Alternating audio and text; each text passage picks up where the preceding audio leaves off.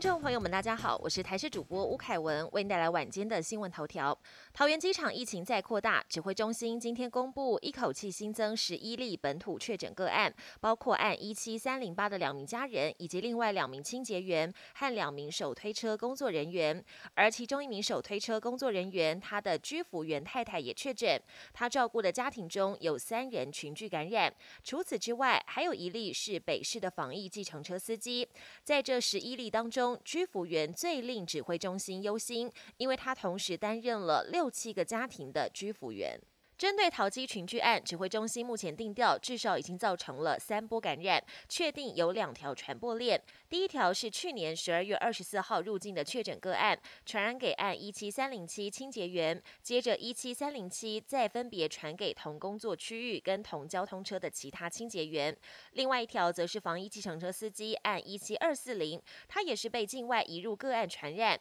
指挥中心表示，这名防疫计程车司机跟其他淘机个案没有传播关联。传播链相对单纯。淘机群聚本土个案激增，指挥中心宣布，疫情二级警戒不但持续延长到二十四号，原本松绑的戴口罩规定也更严格，运动、唱歌、拍照、演讲都必须全程佩戴口罩，但外出有饮食需求还是可以不用戴口罩。另外，卖场、超市、市场加强人流管制，并不开放试吃。指挥官陈时中表示，餐饮场所除了十连制量体温的防疫措施之外，宴席不可以逐桌敬酒敬茶。国际焦点：日本疫情谷底反弹，九号东京、冲绳分别多达一千多例确诊，而冲绳、广岛跟山口三县从九号起实施防止疫情蔓延措施到月底。另外，新冠疫情爆发后，亚洲死亡率一直远低于欧美。日本研究团队发现，这可能跟一种人体肠道细菌科林斯菌属有关，而日韩、芬兰等国的民众体内有这种细菌的人远多于欧美人士。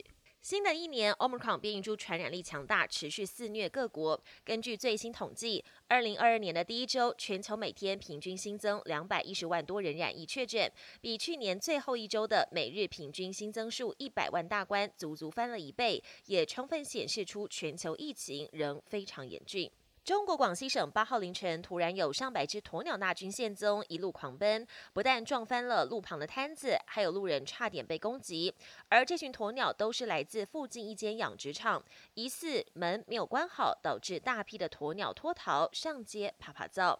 本节新闻由台视新闻制作，感谢您的收听。更多内容请锁定台视各界新闻与台视新闻 YouTube 频道。